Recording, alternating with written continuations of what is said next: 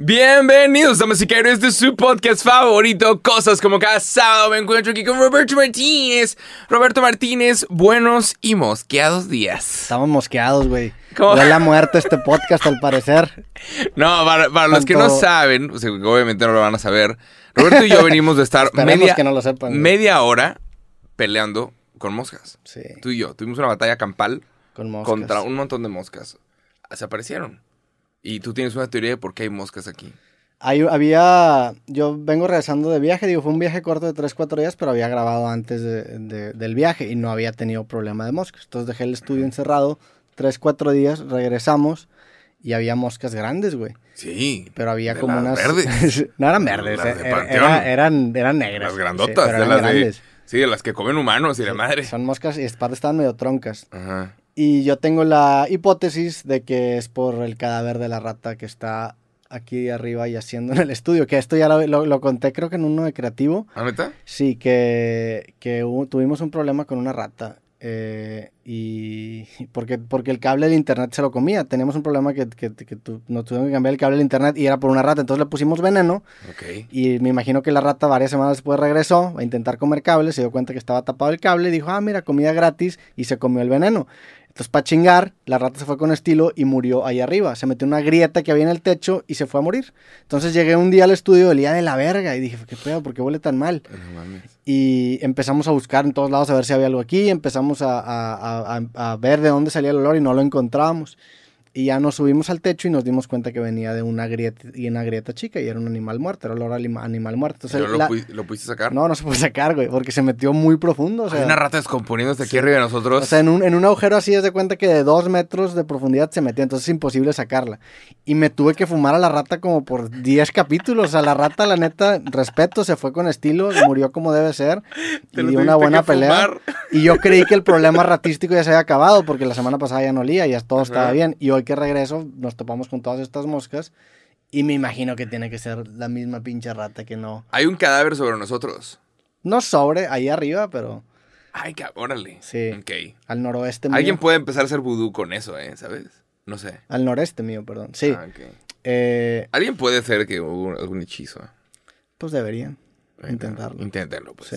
Pero, pero bueno, empezamos con, con un olor a muerte. La neta es que las moscas y los Hay que, hay que hacerte una limpia, Roberto. lo- las moscas y los cuervos siempre son animales que, que recuerdan a la muerte, ¿no? O sea, Sí, los, como los los cuervos empiezan a usan. rodearlos las personas cuando se están muriendo, cuando ellos Ey. presienten que van a morir, Ajá. para precisamente aprovecharse de su cadáver. Entonces, Sí. en las películas y en las series acaban siendo muchas veces recursos narrativos. Te platicaba el capítulo de Breaking Bad de la mosca, que es un capítulo Sí. muy criticado. Probablemente el capítulo más polémico de la serie Breaking Bad, que es un capítulo donde Walter White y Jesse se la pasan buscando una mosca. Mm. Y la mosca no se trata tanto del capítulo, sino que hay un, un simbolismo detrás de lo que está pasando y tiene que ver con este tema de la muerte. O sea, estos animales a veces, a veces no solamente son los animales, sino lo que representan. Y se me hizo curioso. Naturalmente las moscas nos tienen que dar asco. Porque vienen con un montón de enfermedades. Entonces, por eso nos dan asco. Y, y yo he tenido perros y gatos. Y cuando un perro o un gato se topa con una mosca, no es de que me lo quiero comer. Es de que, ¿qué es esto? ¿Por ¿Sabes? cuánto te comerías una mosca? Cero. Cero, no, cero, cero. no hay manera. No, güey, no supiste la 5 historia. millones de dólares. No, güey. 5 millones de No, dólares. güey, no supiste la Si me historia. dan 5 millones de dólares, yo me como 10 moscas, güey. 5 millones de dólares. Pero te puedes enfermar. Me vale ¿Cuánto verga. vale tu vida? 5 Sí, millones. ¿Tu vida cinco vale 5 millones de dólares? Sí, sí. Güey, con una mosca te garantizo que no va a morir. O sea, estoy dispuesto a apostar 5 millones de dólares que por comerme una mosca no va a morir. Bueno, me chécate a la, la panza. chécate la historia. Antes de, antes de tomar una decisión, tal vez es, es correcto, tal vez sería, estaría bien que checaras la historia del güey en Australia. Que se aparece en Australia, obviamente, un- una. Se le dice una babosa. Que es un. un- un- Caracol sin concha. Sí, Ándale. Pero se Sí, le dice ¿no? babosa, ¿no? Es Según un- yo, sí se le dice babosa. Busquemos babosa. Va a salir, va a salir una mala. Se me hace babosa. Ese, ese, ese, sí, está mal. Tiene, tiene un, un nombre en inglés, obviamente. Pero. sí, Babosa o limacos son moluscos gasterópodos del Bueno. orden plumonata. Un güey en Australia, en la peda, se aparece una babosa, que es este, es un gusanito sin el caparazón, es un, un gusano, ajá, de esos meros. Busca babosa, Australia. Australia se lo comió. Este Ese güey. Este Ve güey. la foto, güey. Ah, la vez sí le bueno, para los que nos están compa. escuchando, este carnal en la peda se come una babosa, güey, y termina A ver, perdiéndolo todo, güey. Vamos a irnos por órdenes de magnitud. En primer lugar, en Australia todo te mata la Sí, verga. claro. O sea, estás en Australia, Monterrey. Sí. Segundo, ya viste la babosa que se comió. Es roja, güey. Ah, Ni a vergazos me como No, una babosa roja. Eso sí, eso sí no hay forma que, que suceda. Sí, si la naturaleza, si es rojo, no te lo. Ajá, aléjate. Pues hay cosas rojas que a lo mejor saben ricas, ¿verdad? no, Pero las si cosas. es rojo, aléjate. Pues la carne roja y la cocina sí no, la cara, ah, te estás yendo a otro lado. Estoy hablando de lo natural. Ya, pues bueno, güey. Esa, esa babosa ni a vergazos me lo como. Tan la neta también las babosas se ven mucho más tóxicas que las Sí. moscas. Ahora, estoy Pero hablando de la ignorancia. terminó perdiendo de que no sé qué cosa motriz, güey. Qué cabrón, güey. Terminó valiendo verga, güey. Que murió, muere, el, muere el joven que quedó tetrapléjico tras comerse una babosa. ¿Sacas? El periódico dice, el Pobre molusco le transmitió... Porque pensó igual que tú. le- qué le chistoso comer un- esto. No, no, no, no, no, a mí no me da risa. Eh. Yo te estoy diciendo, qué chingón recibir 5 millones de dólares por comerme una mosca, es proteína. Es, es muy diferente comerte una babosa roja en Australia a una mosca Ay, claro. En Monterrey, güey. Hombre, ¿cómo Ahora, te salen comerciales de.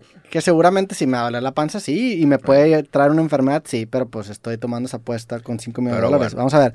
¿O ¿Estás de acuerdo que te has comido una mosca? O sea, es algo que ha pasado. Seguramente, sí. O sea, ¿qué pasa si te comes una mosca? O sea, te has comido moscas en el pasado y no te han no te han pagado nada. Mira, aquí dice, la realidad es que si la mosca entra a través del esófago, terminará en tu estómago. Podrá decir que te comiste una mosca y tu organismo la va a digerir junto con el resto de los alimentos. Si esto pasa, es muy poco probable que la mosca llegue a causarte algún daño real, así que en términos generales no tienes nada que temer. Ok, pero ahora checa la, la de abajo. ¿Qué pasa si me como algo mosqueado? Ah, pero ese, ese pedo es diferente. Eh. Algo mosqueado es una, una comida que está podrida, ¿no? ¿Una infección por salmonela o Ya. E. coli? Apuéstale, pues. Hombre, 5 millones De de dólares. a cambio de salmonela o E. coli. Por una mosca that. sin pedos. Ahora, también va- vamos, a, vamos a, a tomar la otra postura. El hecho de que hay un cadáver ahí arriba aumenta la probabilidad de riesgo. 100%, Ajá, eso, y 100%, es una sí. rata muerta, güey. Sí, sí, sí. Pero por Son 5 millones de dólares, yo tomaría la apuesta, la neta. Compré. Dejamos la, dejamos la apuesta abierta. Ándale, pues. Pero, por si alguien tiene 5 millones de dólares y le gustaría que Roberto coma Se come una mosca. con unos pelos chinos, porque tienes que ser con pelos chinos a huevo. 5 millones de pesos también lo hago. Pues, vamos a, vamos a, Te fuiste a otro lado. a, a Pero- mexicanizar la apuesta. ¿Qué iba a decir? Sí, nada más. Nada más. Hay una, hay una rata muerta arriba de nosotros. Ya no, ya, ya es su cadáver. Y según yo ya eliminamos a las moscas. Me compré un matamoscas, que es como el matamoscas más chingón del mundo. Y lo regalé también a otro, hice un giveaway y lo regalé en Navidad también. Pero es, es un, un rifle al que le pones Mm. sal. Se llama Assault Bug. O algo así. Salt a Salt Bug. lo voy a poner. No, es Salt a Bug. Ya. Es, Esta es amarillo. Bug. Assault.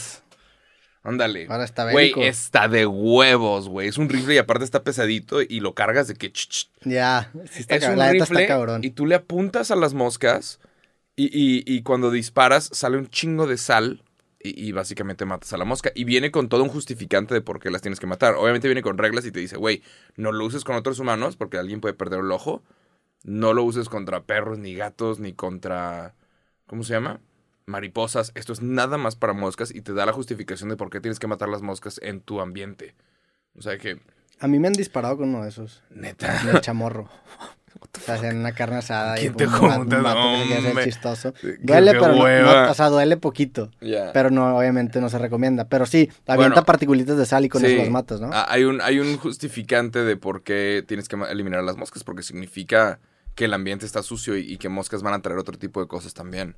Básicamente tienes que eliminar. Ahorita nosotros había dos, tres moscas aquí y no estábamos cómodos, güey. O sea, sí nos dio de que, espérate, güey, tenemos que quitarlas de, de encima. Yo- Y es porque naturalmente también tienes que deshacerte de eso. A mí me puso incómodo que tú estuvieras incómodo. No, o sea, no, eh, eh, porque yo ya tengo la justificación de por qué sí. está mal. pero, o sea, fui por la computadora, llegué y te vi asustado. Dije, ay, Mm, cabrón, este vato que vio, güey. No, de que, que queremos sacarlas de... vio mi historial de internet, ¿o qué No, pasó? aparte está cabrón, porque como las paredes son negras, las, las moscas también a gusto. De Ya. que, güey, me paro aquí, Aquí nadie me soy ve. negra, esto es negro, todo bien. Me camuflo. Ahí. Pero bueno, moscas. Todo el mundo lidia con ellas. eh, Desgraciadamente. Es parte, es parte de, pero pues naturalmente, las cosas que te dan asco, naturalmente te tienen que dar asco y es para que no te las comas. Por eso Sí. existe ese sentimiento del asco. Hay cosas que te dan asco y es para que no te lo comas. Y es para salvar tu, tu trasero. Nada más. Como dato curioso. Sí. Por- porque Hay cosas que también te dan asco y sí te las puedes No, comer. porque también hay, raza, también hay raza que quiere eliminar ese sentimiento, que solito se mete a la chaqueta mental y hay cosas que son asquerosas, se ven asquerosas y dice, pues yo sí me le entro. Espérate, güey. O sea, si te das asco es por algo, no, no, no, Pues, no, sí, o no sea- saltes esas barreras naturales de, hey, esto no te va a gustar. Es que yo sí como este chile que está. Espérate, güey. ¿Para qué? Sí, sí entiendo que es natural, pero también el asco, el, es algo cultural, güey. O sea, el asco, sí, o sea, hay- hay- Como algo te, algo que. Sí. Pero natu- algo que naturalmente te dé asco. es que no hay, no hay tal cosa como naturaleza pura. O sea, un pan podrido te va a dar asco. Y no por eso te lo tienes que comer. O sea, no lo vas a pero comer. hay gente que en otros lados del mundo que come cosas diferentes que a ti te dan asco. Hay, hay ciertos tipos de animales que yo te digo, oye, ¿qué pedo? Cocinamos un gatito. Te dicen, no mames, qué asco. En partes del mundo se comen gatos, güey. Vi un documental de un, de un, o no un documental, estos videos que saca este güey que se llama Nas Daily, de un, de un, de un lugar en no me acuerdo qué país que comían como lodo. Se comían el lodo así, güey. Tú dices, no mames, qué pinche asco comerme un lodo. Entonces el, el- el asco también tiene esta parte cultural. Ahora, si tienes algo cierto que también es natural en el sentido de que, pues, güey, si vas por la vida comiéndote larvas, no- larvas rojas o moscas, pues lo más probable es que no sobrevivas. Sí, la naturaleza te va a eliminar. Entonces, si, si, si se te antojan por predisposición genética estas cosas que son tóxicas, los de tu especie o los de tu tipo se van a morir. Entonces no van a, no van a propagarse. Entonces es más probable que te den asco cosas que son dañinas o nocivas. sí. Porque si no te dan asco, pues los de tu tipo no van a sobrevivir. Exacto. Y pasa con muchas cosas, pero...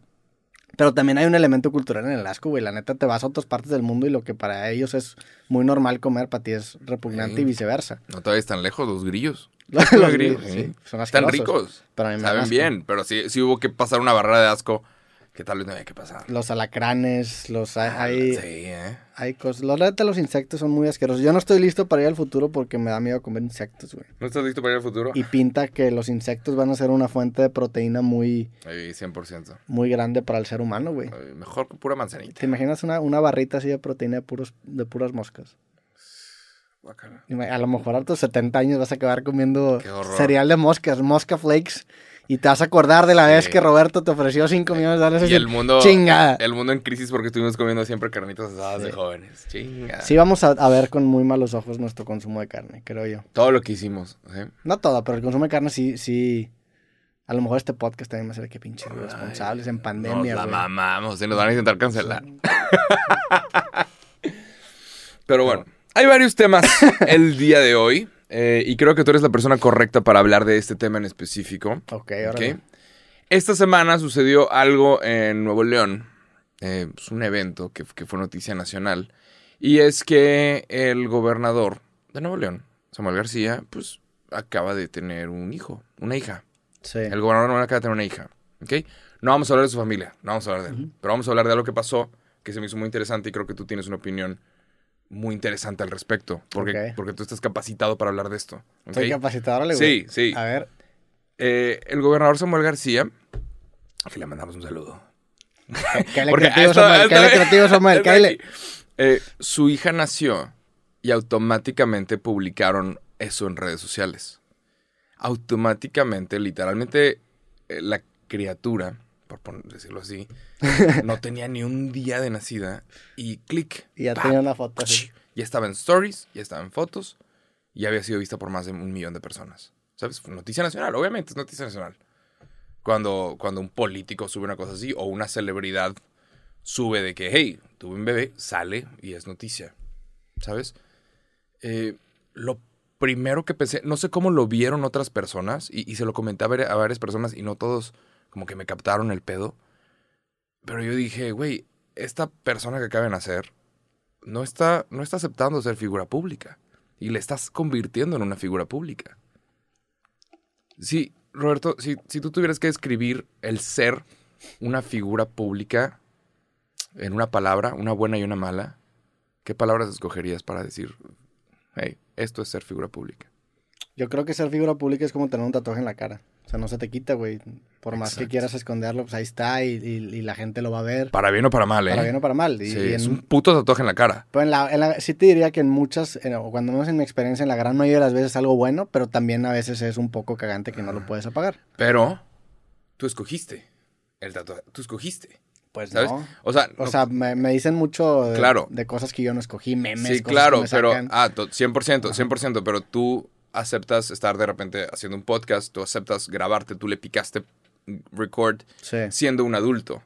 Entonces, de cierta forma, sabes a lo que te estás metiendo y el día que ya no quieras estar, apagas la cámara y, y nos, nos vamos a otro negocio, ¿sabes?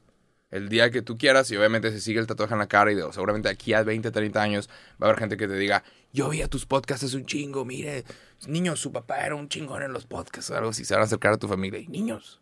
Y de que, ¿Sabes? señor, dame cinco pesos, por favor. se, mo- se mosqueó el estudio y ya no Sí, pude más.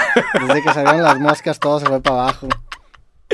Pero, o sea, ¿sabes? Pero tú aceptaste, tú prendiste la cámara y tú su- te subiste a ti mismo en una plataforma que era pública.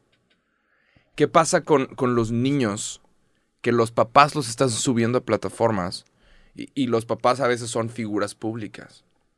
¿Sabes? Ujú. ¿Qué opinas de eso? Nada más, o sea, me quedé pensando de que, güey, esta persona no escogió eso, Sí. no escogió eso para nada y ahora por el resto de su vida necesita guardaespaldas porque ahora es- ya lo estás conectando con... A ver, como que ya ne- probablemente necesito Sí, guardaespaldas. sí, sí, es pero- el hijo del gobernador. Y... Claro, Ajá. pero, ¿sabes? Eh, Es un tema interesante porque el, el- la, la parte de... O sea, yo no soy muy fan de utilizar a tu familia o tus cosas personales en tu vida profesional. Yo sí dibujo el límite muy cabrón entre mis relaciones y mi vida profesional y mi familia y yo no comparto. A mí no me gusta que sean material mi vida privada de lo que hago públicamente. Entonces yo sí dibujo mucho esa línea y es la manera en la que yo me siento más tranquilo y me gusta porque a mí me gusta tener este Roberto privado que es mío y de la gente cercana y la gente que me conoce. Y a lo mejor es algo mental o es algo que, simplemente lo quiero yo preservar pero, pero quiero tener eso. Y, Algo es, que tú sientes que es y es una decisión consciente y yo dibujo la línea bien bien clara güey. Antes no era así, eso lo aprendí, no, no te diría que la mala pero lo, lo he aplicado en los últimos años en donde me ha gustado la verdad los resultados y, y así yo creo que así lo voy a seguir por, pues, hasta que me muera. ¿va? Eh, a lo mejor, bueno, quién sabe, a lo mejor en 10 años ya no somos relevantes. Quién sabe, güey, esta carrera de internet es muy efímera. Pero bueno, a lo que iba es que yo no soy fan de eso. Ahora hay gente que sí es fan de eso. Hay gente que le gusta precisamente utilizar a su familia, sus vivencias personales, sus relaciones cercanas y de eso saca material. Que a lo mejor yo indirectamente lo hago. Yo a lo mejor no te enseño mis viajes y, y lo, lo que yo hago, pero pues te cuento de, de eso en el podcast. Entonces eso me permite per- poner como esa distancia. Hay gente que no, hay gente que documenta su vida en el momento y esa es su fuente de ingresos y es a lo que se dedica. Yo lo respeto. A mí no se me hace algo muy chingón porque el día de mañana, si tú estás compartiendo tu vida privada, cuando hay un problema en tu vida privada, ese problema se va a hacer público. Y esa es la razón principal por la cual yo no hago. Yo no quiero que si algo le pasa a mi familia, lo tengan que lidiar públicamente, tengan que estar pensando... en Dándole la explicaciones a gente que que gente ver. que no le importa o, Ey. o- o que no le debería importar o que yo quiero que no le importe. Sin embargo, si mi contenido se basa en que precisamente se encariñen con estas personas que, que están en mi vida, pues también es muy difícil decirle, oye, pues métete a todo, pero cuando al pasa algo malo no te metas. Es imposible contenerlo. Entonces, para mí dibujo bien cabrón la línea. Es estas cosas que, pues, güey, todo está chido cuando todo está yendo bien, pero si el día de mañana llega a ir mal, puede salir bastante mal. Ahora, a lo mejor el niño dice, pues qué chingón que mi papá me hizo redes sociales de temprano y me empezó a posicionar. A lo mejor yo quería escoger esa carrera, yo soy una persona muy extrovertida, me gusta la atención, lo que tú quieras. O a lo mejor lo resiente y dice, puta madre, yo quería tener una vida privada, yo quería ser un niño normal en ese sentido y lo resiente. Entonces es un volado, güey. Sí. ¿Quién- O sea, cualquier, cualquier decisión O sea, se puede tomar. Es que también hay- casos, por ejemplo, de, las, de los niños que son estrellas. Los niños estrellas de cine, ¿sabes? Hay un montón de casos y hay casos que terminan siendo de que, güey, qué chingón que, que empecé desde niño y ahora soy, hombre, y ahora soy Justin Timberlake. Qué chingón que empecé desde niño y ahora soy Cristina Aguilera. Pero también es verga, empecé desde niño y ahora soy, ¿sabes? Inserte Britney Spears si quieres. Inserte Sí. Macaulay Culkin, que tuvo problemas de drogas porque empezó desde niño y porque desde niño tuvo un montón de gente ofreciéndole un montón de cosas. ¿Sabes? De repente esta, esta chava, una chava que salió en Nickelodeon, acaba de sacar un libro que se llama Qué bueno que mi mamá se murió. Ah, sí, qué sí. verga, verga, qué güey. Y- Sí. Y, la morra habla sobre cómo ella no quería estar en el medio. Y hubo gente que dijo, pero bueno, ¿por qué estás sacando este libro? Porque, espérate, güey, quiero que veas lo que es ser un menor de edad y estar en el medio. Está ojete. O sea, hay gente... Está ojete para y, algunos. y la mamá seguramente juraba que estaba haciendo lo mejor para sus hijos. Pero es de, si lo estás poniendo en un foco público y, y la persona no está escogiendo, lo estás metiendo en un lugar que tú sabes que es un tatuaje en la cara. Y es un tatuaje en la cara con el cual tú puedes lidiar si tú dices, yo, yo, yo lo hice. Pero que si no quería, es, es lo que yo escogí. A ver, también, ¿Sabes? también la neta es que todos los bebés están iguales, todos los bebés se parecen. O sea, tú te Sí, puedes ver claro, una foto de bebé y ya no lo distingues. ajá. Hay cierta edad en donde Las ya... fotos no paran ahorita. Sí, exactamente, pero hay cierta edad en donde ya te empieza a volver una persona más distinguible y es en donde se empieza a volver peligroso. Me acuerdo que Casey Neistat documentaba mucho la vida de sus hijos y luego paró, güey. De su hijo, De los nuevos no. De lo- Ajá, por eso y luego paró. Y de los bebés también Sí. y luego paró. Sí, sí, sí. Y se me hizo decisión Seguramente algo le habrá dicho el, el niño, güey. Yo, la neta, no documentaría la vida de mi familia, pero porque yo no lo hago. Sin Sí. embargo, pues hay gente que lo hace y bien por ellos, güey. A lo mejor. Es ahorita un área gris, no hay casos de, de éxito ni casos de, de fracaso. Las redes sociales no llevan ni 20 años. O sea, ahorita no hay menores de edad que hayan nacido y que los papás los hayan publicado en redes desde, desde pequeños. Pero no dudo que en unos 20 años Pues sí hay. haya gente... O sea, el, el, por ejemplo, el hijo de Poncho Nigris, Ponchito Nigris, tiene un Instagram de no sé cuántos cientos de miles de seguidores que su Sí, papá bro. lleva un chingo de tiempo publicando. Y el, niño que tendrá 10 años. sí, no nos vamos a meter con la familia de nadie. No, vamos a- no estamos tocando ningún ejemplo en específico. Yo lo he hablado, ah, hemos hablado en creativo con, con, o sea, Poncho ha hablado con esto. Claro. Y, y él lo ve como una herencia y tiene Pero- razón. O sea, el día de mañana es una fuente de ingresos que le estás dejando al niño, güey. Es una Pero plataforma. no estaría mejor como darle la opción. Oye, si tú quieres ser figura pública, empieza. No de, hey, te estoy grabando desde que tienes tres años. Yo creo que sí. Si me preguntas tú qué crees, yo creo la que sí. opción. Ajá. Tener la opción. Yo creo que Oye, ¿qué pasa si la persona quiere ser figura privada y convertirse en doctor, arquitecto, lo que sea?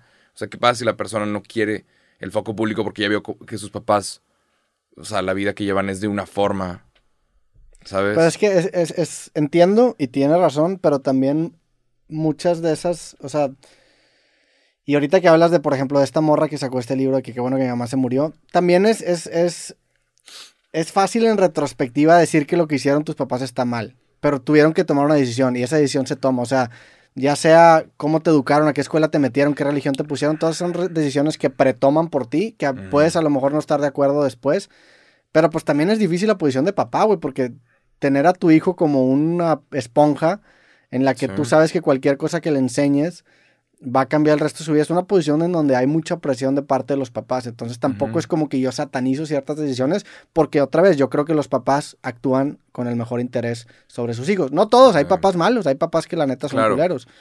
Eh, No, sí es correcto decir que actúan con el mejor interés para sus hijos. eso, eso esperaría yo, no, eso sí. espero yo. Claro, pero también. Es que, güey, ser figura pública está de la verga. Lo voy a decir. Es- Está de la verga.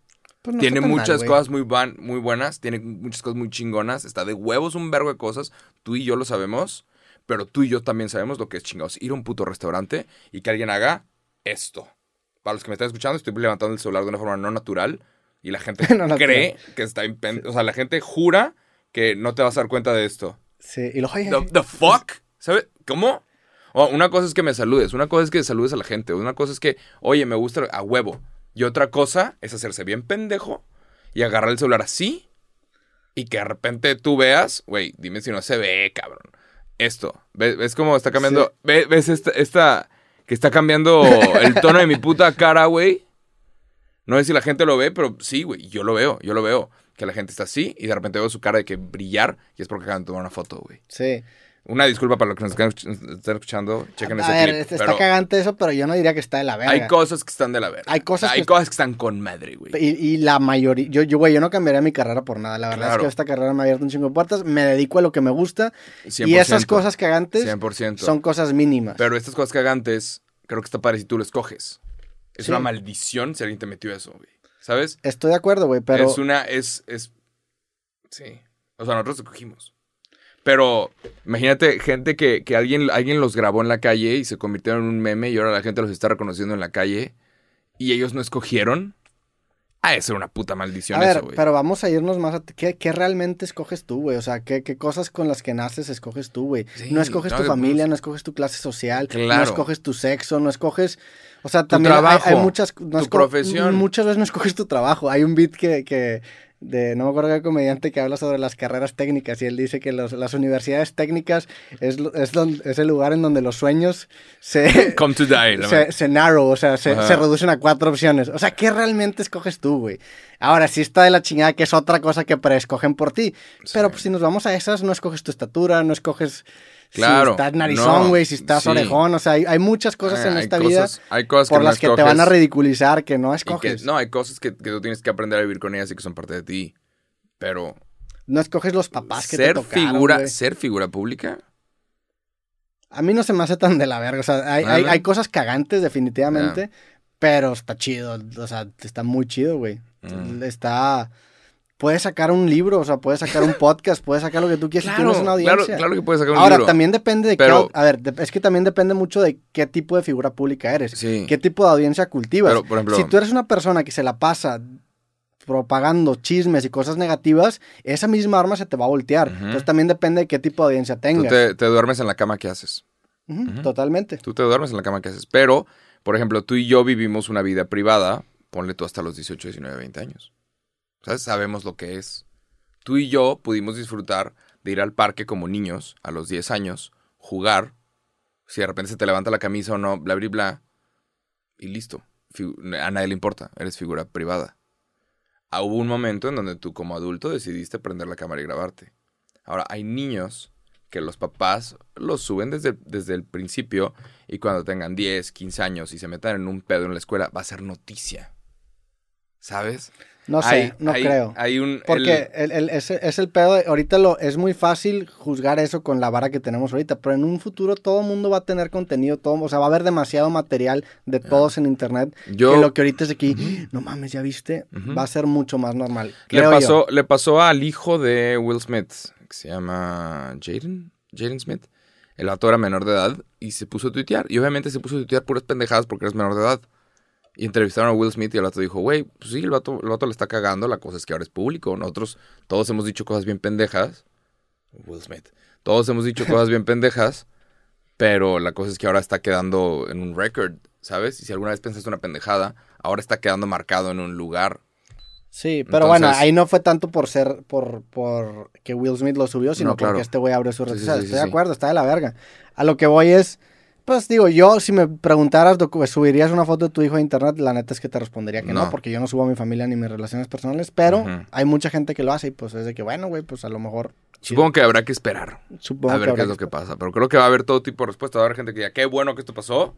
Y va a haber gente que diga, I'm glad my mom died. Yo, yo no creo, que- bueno, sí, o sea, en, es- en ese, en ese sentido sí. Ah, No sé, güey.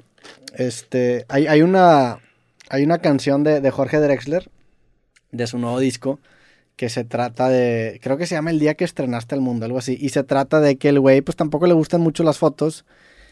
Y estaba buscando como una, un- en una, en una, el día que estrenaste el mundo se llama así. Estaba buscando como una caja de fotos viejas y se topó con esta foto de que le tomaron justamente cuando su hijo nació, güey. mm. Y el güey como que fue al concierto y se aventa como una, una reflexión diciendo de que, pues en su momento se me hizo algo muy cagante, pero también de repente aprecias ese tipo de documentación. O sea, la neta es que tenemos nuestra vida documentada y a veces es bonito. Ahora, hay una diferencia entre documentarlo y hacerlo públicamente, Sí. que eso es lo que estamos discutiendo. Hay cosas, sí. Es que también está chido de tener cosas para ti. Nada más. Yo estoy de acuerdo. con eso. No estoy hablando de la familia de absolutamente nadie. Nada más me gustaría que esto quede claro. No estoy hablando de absolutamente nadie en específico. Nada más el tema de si alguien nace y automáticamente subirlo a redes sociales. mm, tal vez hay que esperar dos segundos. Ah, o no. Sí, yo, yo estoy sé. partidario de eso. Nada más. Eh, sí. Eso sucedió. Ser Ya. figura pública. Está, la neta está chido, güey. O sea, yo no- o sea, hay cosas muy cagantes, pero está chido, no mames. Que no tanto. Sí, claro. Sí, sí, sí, claro. Sí, 100%. Está chido. Está chido. Si queremos ver las cosas buenas, hay cosas buenas. Si queremos ver las cosas malas, también hay cosas malas. Pero hay muchas más cosas. En mi, en mi experiencia hay muchas más cosas buenas que malas. ¿Estás bien? Ok. Sí. Creo yo. ¿Tú no? ¿Tú dirías que no? No, sí, sí, sí. Ya. Está chingón. Pero. Y, y también, y lo malo también existe. Pero pues, digo, pues yo escogí esto. I guess. ¿Sabes? ¿Realmente Cuando, escogiste no, esto? no. La neta es que cuando, no. Cuando empecé a hacer videos en internet, los hacía por diversión. No existía tal cosa como ganar dinero de los videos por internet. Entonces yo los hacía por gusto. Porque me gustaba un chingo. Y luego que empezó a haber dinero, llegó todo tipo de gente. Llegaron los populares. ¿Sabes? Sí. Llegaron, llegaron, llegó la gente bonita. La gente bonita. Sí, llegaron. Antes el internet era un lugar muy padre y era como para los. Uy. Como los. Los geeks. Los nerds, los raritos. Entonces se sentía como una comunidad muy interesante. YouTube 2008, 2009. Y luego empieza a salir del. Ya se puede ganar dinero. Y, o sea, de repente eh, salió de que, güey, estos influencers les regalaron cosas por ser influencers. Chingos de pendejos. Pues yo también soy. pues yo también, yo te voy a decir cómo vivir tu vida. Chingos de pendejos llegaron y compraron seguidores y la chingada y, y todavía hay vergos. Y de repente tienes agencias diciendo, el influencer marketing no sirve nada, güey. El que no sirve eres tú. Porque estuviste contratando a gente que nada que ver. Sí. Pero yo me acuerdo de una época en donde era, es una comunidad y somos raros. Y estaba bien padre esa comunidad. La gente que vio YouTube 2009 sabe de lo que estoy hablando. Era, era un tipo de gente. Estaba bien Yo no divertido. tuve esa experiencia, la neta. Yo nunca me sentí parte de la comunidad. Pero tú empezaste bien temprano. Ajá. güey. Por eso, pero a mí, a mí nunca, o sea, entiendo la crítica y sí definitivamente me, me- me identifico con el llegar a los populares y los chidos, porque antes te pasaba que si tú grababas unas- un video eras el rarito que grababa videos. Ajá. Y hoy en día Ahora- todas las morras populares y los vatos Ey, populares están con seguidores en Instagram y todo ese pedo, o sea, definitivamente pasó.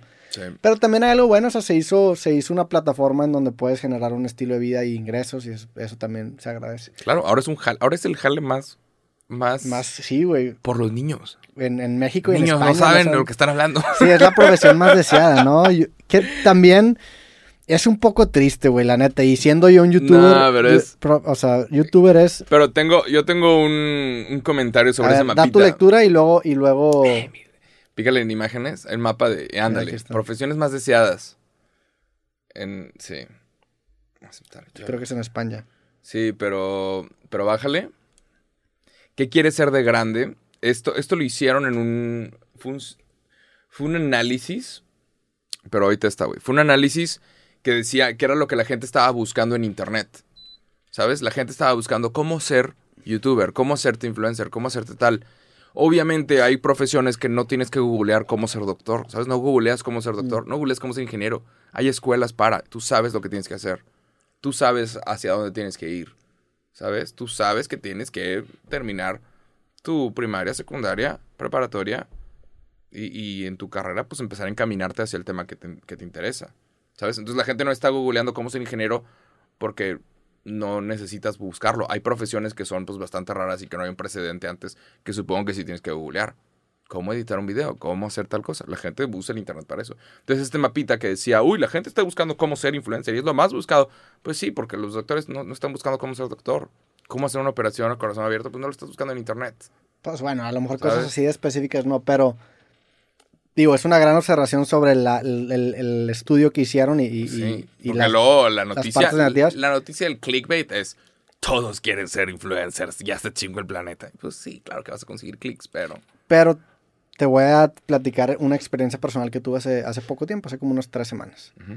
Eh, justo cuando fui a Veracruz, te platicé hace como unas tres semanas. fuiste a Veracruz. Fui, fui a Veracruz, eh, regresé de Veracruz y en el aeropuerto, no sé por qué, pero mi audiencia pues normalmente la, la- la- la tengo muy bien identificada. Es raza a lo mejor de mi edad, principalmente vatos, también hay morras, pero principalmente vatos de entre 20 y 30 años. Es como mi audiencia.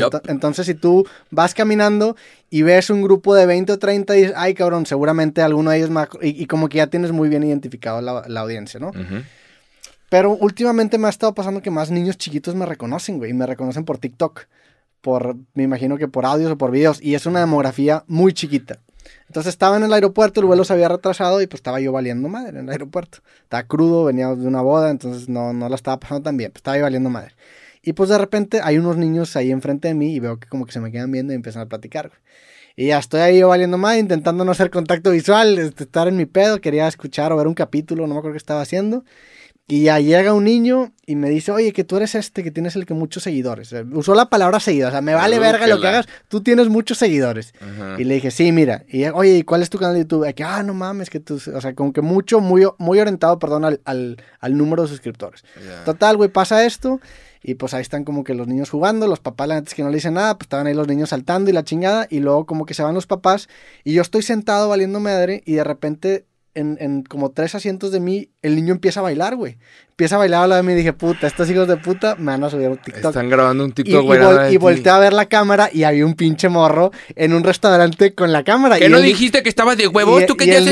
niño- el- digo, esa es una experiencia Ah, medio cagante, pero la ajá, neta, pues, ajá. todo lo demás estuvo chido, ¿verdad? Sí, ok. Eh, entonces fue que puta madre, ni pedo, está bien. Pues salí en un TikTok, no le dije nada, no le hice pedo, me di cuenta, güey. Ajá. No me toqué, no me topé el TikTok afortunadamente. Puta madre, búsquenlo.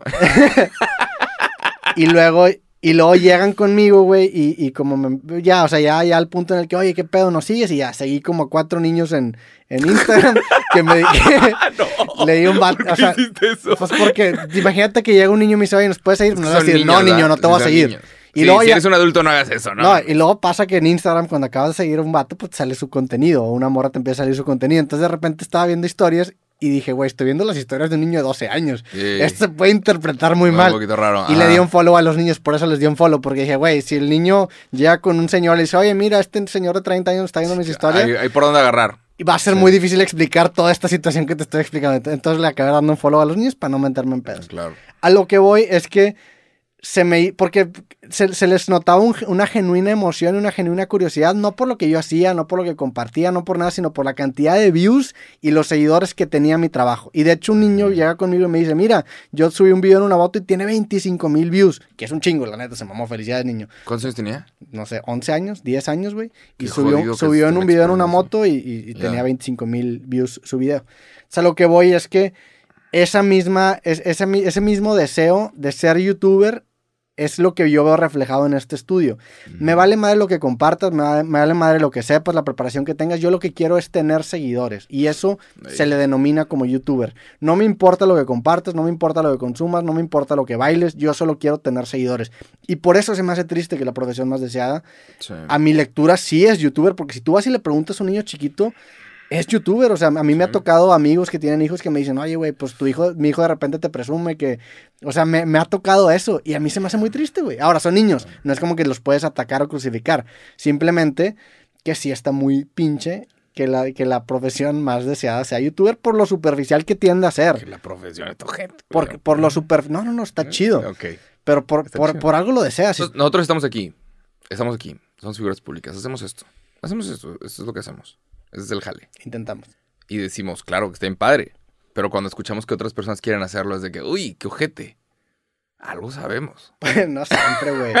Ah, algo sabemos. Esta profesión está bien, está chingona. Pues es el no. camino que escogimos. Está muy interesante, viene con un montón de bendiciones. Hay cosas increíbles. Cuando alguien te topa en la calle y te dice, güey, me encanta lo que estás haciendo, me encantan tus videos, los veo, puta, se siente bien, se siente como una estrellita en la frente.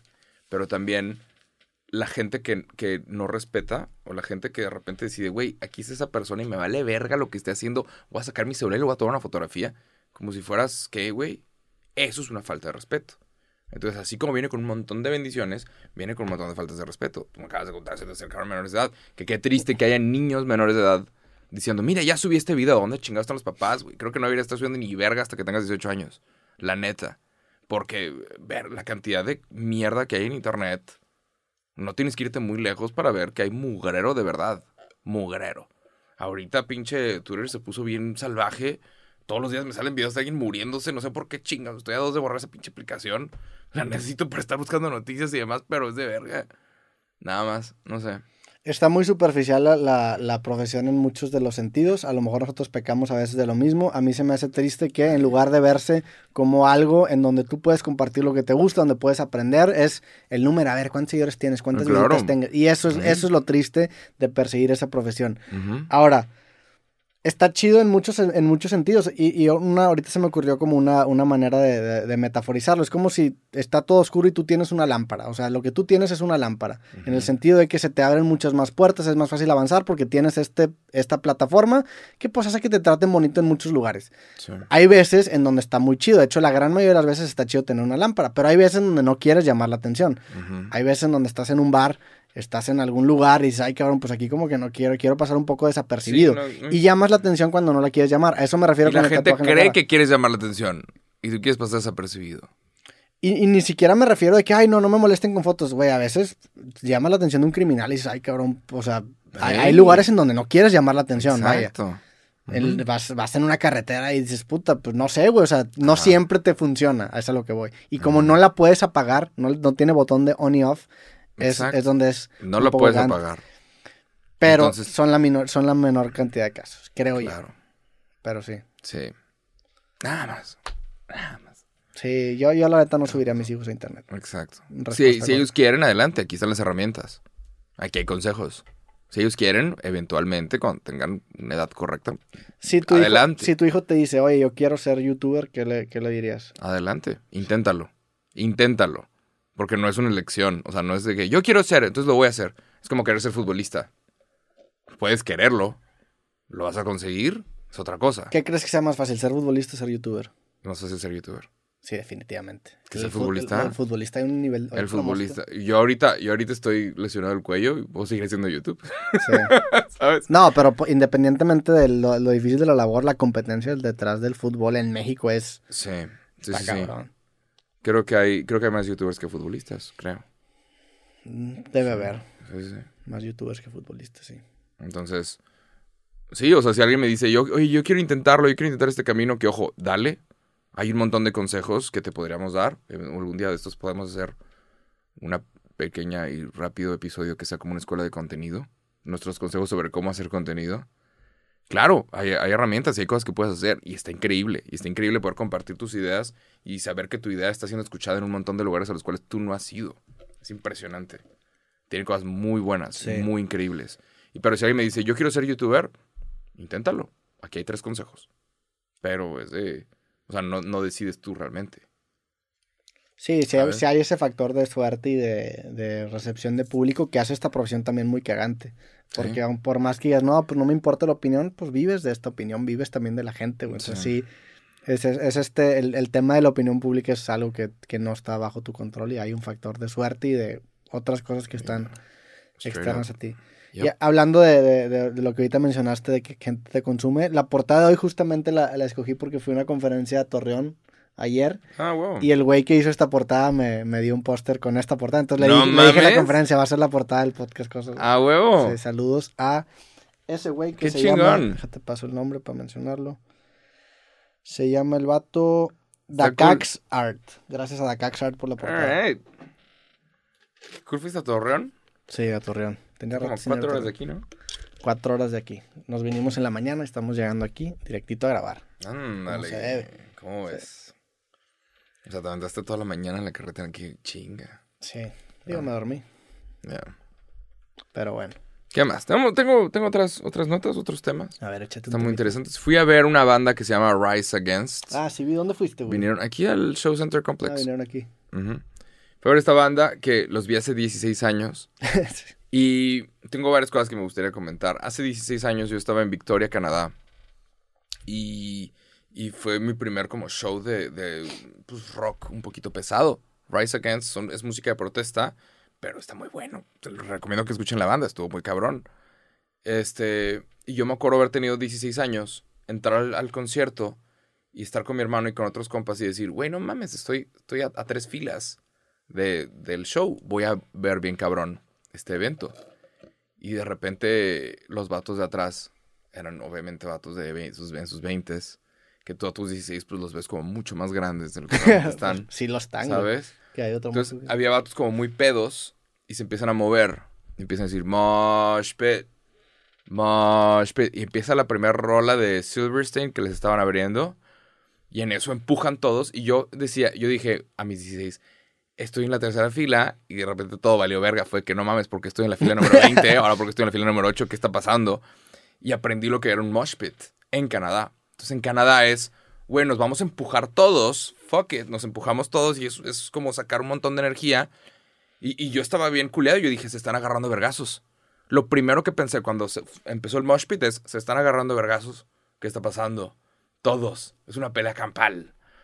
Y, y en eso veo como alguien se cae y, y los demás se detienen, lo agarran y lo levantan y se vuelven a empujar. Y yo aprendí. Dije, ah, no mames, es un lugar seguro. El mosh pit es un lugar seguro. Porque tú te puedes meter, descagarte, empujar absolutamente todos, pero si tú te caes te van a levantar. ¿Ok?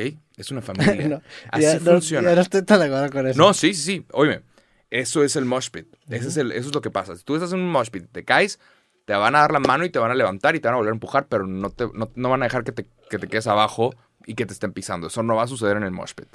¿Ok? Puede suceder. No, pero No debería. no pasa. Sí. Ahora, eh, yo aprendí eh, sobre el mosh pit en Canadá. Eso fue cuando tenía 16 años. Durante toda mi juventud fui a un montón de shows y obviamente a mí me encantaba entrar al mosh pit. Pero luego aprendí que en México hay mucha gente que no tiene esa cultura. ¡Mosca! Mosca. Hay mucha gente que, que no, que no tiene esa... Ey, déjala volar, ya. No, güey, quiero ver dónde aterriza. Órale. Escogí un lugar. Sí. Hijo de puta. Escogí un lugar. Qué, locura poder volar, pero es una mosca, ¿no? Sí, no mames, ya le di un chingo de vueltas.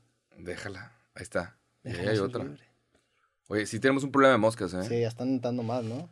O sea, están saliendo a algún lado, porque según yo las está- habíamos está- sacado. es- sí, está como valiendo madre, ¿no? Porque cada vez va, vuela más para abajo. A ver si abre la puerta. ¿Qué pedo? Güey. Nos va a pasar un...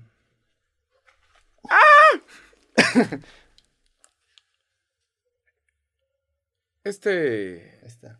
Puta madre. Ok. If it makes you- Ese fue un, un break, un pequeño break, Un break. de la mosca. Patrocinada por la mosca. Pero bueno, ya que sepa la madre dónde está. Pero bueno, eh, conforme, conforme pasé mi juventud, me empecé a dar cuenta de, de cosas. De que en México no existe la cultura del mosh pit, o nunca nadie educó a la gente en México de que había, ¿sabes? De que, oye, el mosh pit es un lugar seguro. Entonces me pasó muchas veces que eh, haci- haciendo mosh pits en México, hay gente que, que, que está de que haciendo pendejadas, de que queriendo tirar codazos. Y es de, espérate, güey. En Canadá es, es un lugar. Luego te das cuenta que los canadienses son bien amables y que es bien diferente todo. Sí. Pero es de, güey, si te caes te, le- te levantan, pero también hay raza que no entiende nada, que nada más ve eso y jura que son putazos y se mete y mete vergazos. y es de... A mí nunca me han gustado las ¿Estás pendejo? ¿Cómo, güey? Y, y no hay esa cultura. Obviamente, pues nada más me gustaría hacer un, un public service announcement, un, un, un servicio público a todos los que nos están escuchando. Si tú ves un mosh pit, no se están agarrando vergazos, no te van a pegar a ti. Sí te pueden pegar Porque hay ti, gente, hay gente que, que se culea y se hace a un lado y... A mí, a mí me cagan los empuja. mosh pits. ¿Se yo- yo- cagan? Sí, güey. No siempre mames, güey. Están de la verga, demasiado contacto. Hay raza que sí te pega, empuja. Olvida, olvida el public service announcement. Esto es para ti. Está de la verga los mosh pits. Si haces un mosh pit, no lo hagas, carnal. Está, a mí, pues, a mí me arruinan la experiencia concertística los mosh pits. ¿Neta? La Sí, Ay, está me encantan. No, hombre, güey, qué hueva. Te raza empujando y así. Carnal, no sé, pues Es que, juega fútbol, digo, es, cierto, tipo, cierto tipo de rolas, ¿sabes? O sea, lo pe- hay, hay estilos musicales, hay En- gente que ver, nunca va a saber en- lo que es eso, se, me haría chido el mosh pit si no interfiriera con mi experiencia de concierto. Pero yo no quiero estar en un mosh pit y cuando hay unos que puta madre, hay un pinche vato intentando moverse en un puto concierto. Yo no quiero ser parte de eso. Pues sí, porque tú sí quieres hacerlo. El problema es que la gente que no queremos que haya mosh pits nos lleva a la verga por culpa de estos pinches vatos inquietos, güey. Ey, Y a mí sí me ha tocado que raza le revientan la madre. Una vez en un show de Against En un mosh pit, se metieron unos vergazos. Luego un vato se sube arriba de, de la raza, güey. Y lo avientan a la verga y el vato se abre la cabeza, güey. No O sea, mames. sí, a- a mí- ¿En dónde fue eso? En San Antonio. Ah, o sea, 100%. No hay ley en San Antonio. A mí me cagan los mosh pits. La neta, si, si tú y yo vamos a algún concierto y te metes un mosh pit, me voy a ir de ese concierto, güey. Güey, te tengo que meter un mosh No, pit. no hay manera, no hay manera que yo entre Ahorita va a ser el machaca, viene Korn. No, yo no voy, no voy a, puedes estar Tú y seguro yo nos que no compramos voy a estar máscaras de luchador y nos metemos al mosh pit. Puedes estar seguro que no voy a estar ahí, güey. Definitivamente. Ah, no sé comer una mosca porque ahí sí. Ay, sí. sí, dentro, sí, dentro.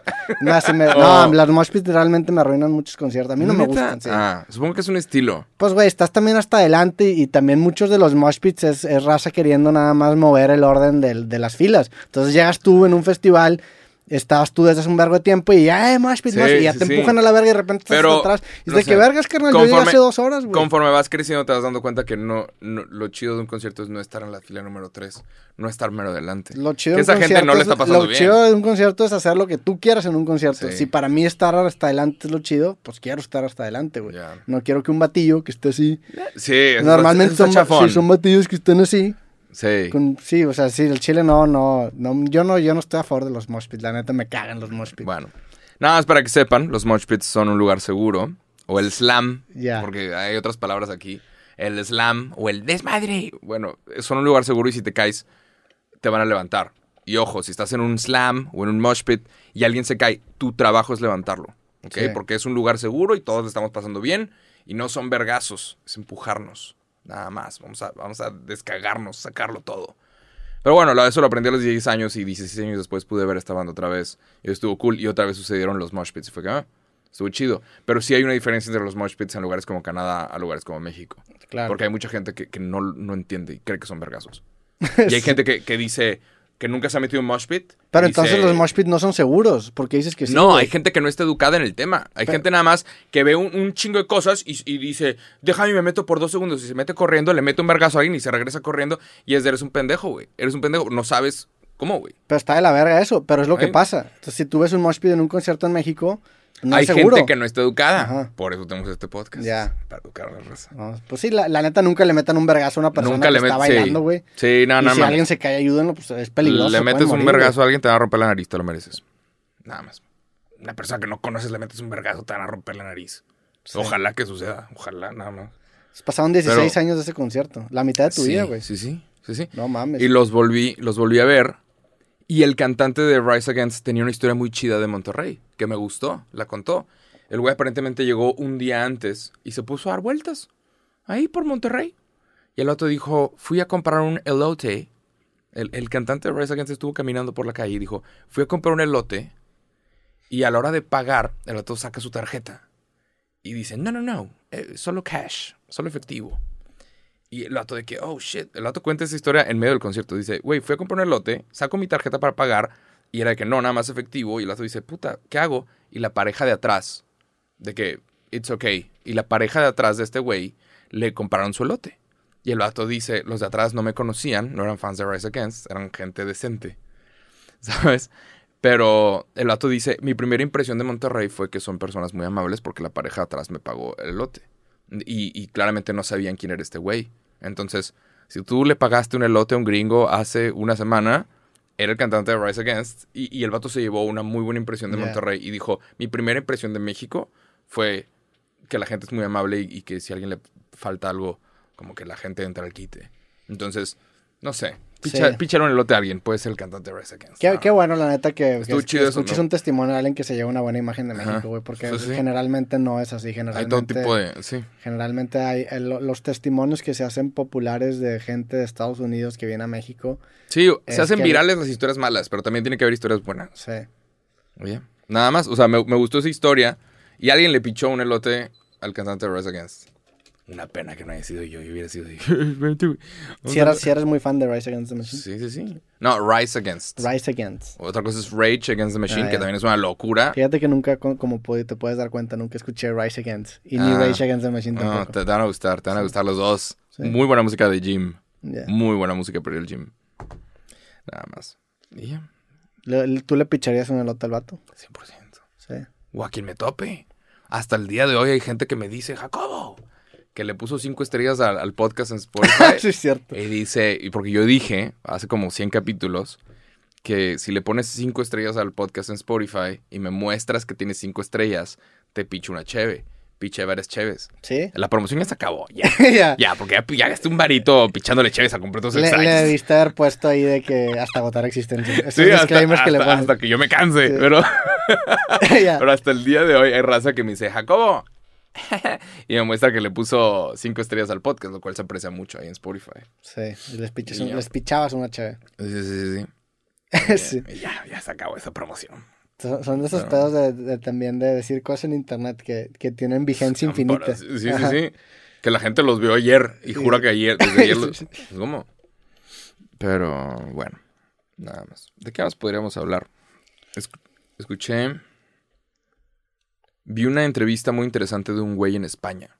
Ok. España ahorita tiene varios problemas, ¿eh? No, no he visto mucho, muy buenas noticias salir de España. Como que están medio... Sí, como que les subieron los impuestos, están pagando una cantidad estúpida de impuestos. En y, España. y la ley se está inclinando hacia ciertas cosas, mandando a la verga a, a la mayoría. Entonces, aparentemente en España, si tú ves un departamento solo, te puedes meter y si te metes, Ah, sí. no te pueden correr. Y se le conoce como los ocupas con K. O sea, ocupas con K, creo. Ocupas, no sé si A es ver. con K o con C. Pero. Si es con K, ¿no? Movimiento Sí, Ocupa. sí. ocupa con K.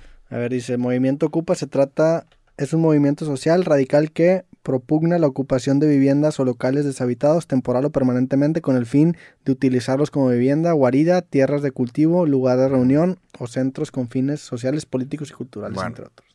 Aparentemente, güey, hay gente que se va de vacaciones. Déjala, Mosqui. Vamos a poner un nombre a la mosca para que ya no de cosa. ¿Cómo se llama la mosca? No le quiero no poner nombre a lo que va a matar. Mikey. No más acabe este podcast. Miguel, no, no, Miguel. Pero, bueno, vi una entrevista de un güey. Para los que no saben, aparentemente si te vas de vacaciones una semana, si te vas de vacaciones, alguien se puede meter a tu casa y decir, ahora es mi casa, y por medio de la ley no sé qué chingados, como que no, ya no los puedes correr. Y hay gente a la que le ha pasado eso. La ley del, del, jardín de niños de que el, que el, que se fue a la villa perdió, su silla. Su silla. Bueno, la lo mismo, te fuiste de vacaciones un fin Una de semana. semana. o un fin de semana. Sí, pasa, pasa. Casas enfrente del mar y la madre, que casas chingonas. Hay gente que se mete y se mete en grupos de 20 personas y se prueban la ropa y, hacen cagadero y a la hora de sacarlos no los puedes castigar. Bueno, salió, vi la entrevista de un vato cuyo trabajo es sacarlos a la verga. O sea, sacar a, a los ocupas. Oye, alguien se metió a tu propiedad y no lo puedes sacar porque por ley está mal. Esos son como 40 vatos todos mamadísimos y el güey aparentemente anda facturando como 2 millones de euros al mes. El que se encarga de los vatos mamadísimos sí, que es de, güey, tú págame 15 mil dólares y me encargo de ese problema. 15 mil euros mm. y me encargo de eso. Y es un equipo de gente y literalmente van, se meten y la hacen de pedo. Y la cosa es que legalmente, si el dueño está dentro de la casa, tú le marcas a la policía. Si tú estás adentro de la casa, y, está, y está el ocupa, y cuando el ocupa ha llegado primero, tú estás dentro y le marcas a la policía y dices, esta persona se acaba de meter a mi casa. Eso es allanamiento.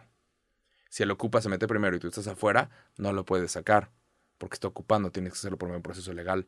Una mamá, estos datos mamados llegan, rompen, la, rompen la puerta, se meten, se meten y obviamente tienen ahí a sus abogados y cosas y, y, y sí, se aparecen 80 cabrones, 10 cabrones mamadísimos, se acabó, se acabó. ¿Alguno, ¿Alguna vez estar armado? Sí, digo, es lo que yo, una pistola mata a 10 carnales. Tienes, que ir, tienes que ir a la verga. Sí. Entonces, eh, sí, nada más vi ese, jale. ¿Cómo, ¿Qué pasa si alguien se mete a tu propiedad? ¿Sabes? ¿Qué haces? ¿Lo, ¿Usas lo legal o buscarías un grupo de matones? No, pues intenta hay gente por que, lo legal. Hay gente que, que se dedica a lo legal. Hay abogados que tienen grupitos de matones para esta clase de tonterías. Aquí en México, ¿sabías? ¿Eh? Vi, vi, una vez algún video que subió Gusgri. Gusgri subió un video en donde el güey ¿Se le... metieron? No, el, vato le había prestado un depa a una persona que estaba ayudando y el güey se le, se le quería quedar ahí. Así lo cuenta él, ¿verdad? Sí, sí, sí. Y en el video el güey como que saca, saca la raza, o sea, creo que se disfraza así como de, mal, de malandro el güey. y, te agarra como una tabla y, agarra como una postura muy bélica y saca el vato la chingada de su, de su propiedad. Yo creo que primero lo intenta sacar por las buenas, si no responde, pues tienes que buscar maneras de recuperar tu propiedad, ¿no? Tienes que defender tu propiedad. ¿Por qué cabrón eso los ocupas en España? Es medio ridículo. Sí lo había escuchado, no me había clavado tanto, pero sí lo había escuchado. No sabía que era por un fin de semana que se podían meter sí, de repente. Sí, había gente que se mete a Airbnbs, ve que, cuál es el Airbnb que está disponible y se mete y se queda. Estaría bueno escuchar el otro lado de la moneda del por qué. O sea, ¿por qué? Porque ahorita como lo estamos contando suena como algo muy mal objetivamente. Lugares, lugares como España, lugares como España han recibido un montón de inmigrantes, hablan español. Ya. Entonces, eso es como la cruda de toda la colonización. La cruda de la colonización es pues ándale, hay gente que se está llegando a tu país porque hablan el mismo idioma. No quieren aprender alemán, no quieren aprender inglés. estaría interesante escuchar la postura de un ocupa, a ver qué tiene que decir. ¿Qué va a tener que decir? Pues, este es mi casa, yo aquí me quedo porque este es mi derecho. ¿De dónde eres, carnal? Pues estaría interesante escuchar su opinión, güey. O sea, es muy fácil caricaturizarlo, ¿verdad? Pero pues... Ve los videos, es una locura nada más. No sé, es un gusto culposo también. Suena, de la verga, la neta. Que es, es un gusto culposo ver cómo cómo desalojan a los ocupas. No que desalojen a, familias que llevan ahí viviendo 10 años pagando renta, no. Eso estaba un poquito jodido, ¿sabes? Pero los ocupas desde que... pues es un gusto culposo porque lo, o sea, porque tu concepción de ellos es como lo estamos platicando ahorita, de que es este güey que se está metiendo a tu casa por, por cabrón. Sí. obviamente si algún día, si algún día necesitas, Roberto, si alguien se mete a tu casa, avísame, yo jalo. No, siento que no intimidarías ni para pura madre, güey. No, no, sería peor, güey. Sí. Se quedan por más tiempo. Una vez, una vez en, en, en, un, buen amigo Héctor con el que de repente grabo creativo, eh, que tenemos con una sección mensual, el güey tiene una casa en, un lugar que no es en Monterrey, sino en aquí a las afueras, ¿no? Y una vez fuimos allá, eso es como un rancho, y fuimos allá y íbamos a agarrar el pedo, echar una carnita asada, mm. y entramos y, y nos dimos cuenta que se habían metido a robar, güey. Entonces empezamos a rastrear y nos dimos cuenta de todo el, de todo el trayecto que habían, que habían tomado los ladrones, cómo habían entrado y todo lo que habían hecho.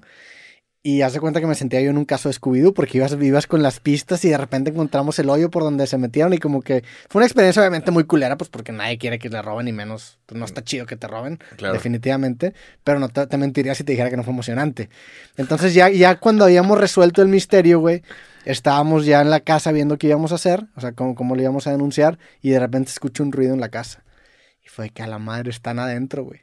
Y había de esos, de esas herramientas de metal que hay en las chimeneas, que son como picos y tenedores, y entonces agarramos cada quien una y de que, pues bueno, vamos a los Estabas chingazos. listo para matar. Somos dos. Y, y me acuerdo que sonó el ruido y los dos nos volteamos a ver. Y fue que sí, sí, agarramos y pues íbamos ahí a ver, a ver qué nos topábamos, güey. Y ya investigamos la casa y afortunadamente no hubo nadie dentro. Lo que pasó es que se prendió el riego y como que el agua cayó y sonó, o sea, sonó, fue, fue los, los reguiletes. Fue Pero lo que, tú estabas listo para quitar una vida. y no sé si para quitar una vida, pero fue, ¿sabes qué? Chingue su madre, pues vamos a ver a quién nos encontramos y vamos a defender lo que, lo que Claro, es mi amigo. no claro, ¿verdad? claro. Lo mi- Yo digo, yo ni vela en el entierro tenía. Sí, claro. Iba a morir para algo que ni a mí me robaron, pero pues por solidaridad con mi compa, ¿verdad? Sí, 100%. me dolía 100%. verlo, verlo afectado. Sí. Y, y ahí y no pasó, pero después dije, a la madre, o sea, habíamos tomado esa decisión. O sea, la decisión sí estaba tomada. Y sí Ajá. subimos a ver qué pasaba con esas, con esas mamadas de metal, güey. no Y mames. se fue que órale, güey. Estabas listo para. Para, Qué lo que tuviera que pasar. sí. Esperemos que espera. Qué bueno que la neta no pasó nada, pero. Sí, qué bueno, ¿sabes? Tu vida pudo haber cambiado, pudo haber sido bien Sí. diferente. Y en retrospectiva no fue una buena decisión. Creo Intentar. que. Ajá. pues, que, Obviamente, lo inteligente es evitar el conflicto. Pero en el calor del momento, si ves a alguien en tu propiedad, puta, güey. No, también quiero respuestas. Claro. O sea, quiero saber qué, qué, qué pasó. Porque era, era difícil rastrear a los culpables de- del crimen que Sí, cometieron. sí, sí. sí. Pero sí.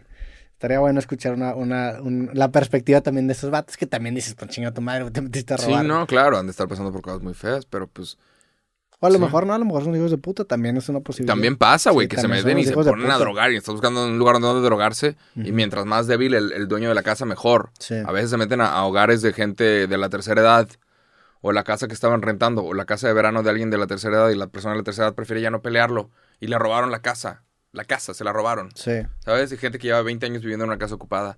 Eso pasa, güey. Sí, también por eso la regla número uno de la seguridad, y esto nos, lo decía nuestro profesor de criptografía en la, en la carrera, es que tu casa no tiene que ser la más segura, pero se tiene que ver más segura que la de lado. Mm. O sea, y por eso de repente hay casas que no tienen alarma, pero pegan estas calcomanías de alarmas y generan como esta ilusión de protección que hace que cuando un ladrón considera las opciones, descarte la tuya y se vaya. Está culero, pero es, es- así es como funciona. güey. Es como si tú estás corriendo y te persigue un león. Estamos tú y yo corriendo. Yo no tengo que correr más rápido que el león, tengo que correr más rápido que tú, güey. Exacto. Entonces está de la verga eso, pero, pero en, la, en la seguridad funciona así. ¿Te gustaría tener un arma No, en México? no, ¿No te gustaría tener un arma? No, Oye, por seguridad aquí. Una Glock. no. Siento que causaría cosas como, como el Palazuelos, güey, que, que el, el güey estuvo con la- en la entrevista con Jordi Rosado y empezó a contar cuando, porque el vato decía, yo no quiero tener un arma porque yo la uso a la verga. Y contó, Ah, contó, madre. contó historias de cuando usó el, usó el arma en defensa propia y, y se metió en pedos grandes. Yo prefiero no tener un arma. Sin embargo, pues si hay un vato con arma enfrente de mí, sí diría que puta, pues estaría bueno. También tener una. Pero pues también, Y eso es toda la naturaleza de los humanos. también te pone en riesgo, güey. Sí. Y dices, chingada, o sea, Somos unos changuitos a mí no, a mí no me gustan palo, las ¿no? armas por lo mismo. Mm. Porque eleva, eleva las, las stakes, los... Sí, hay más cosas malas que pueden pasar que buenas, ¿no? ¿Qué tanta seguridad realmente te puede dar un arma? sí.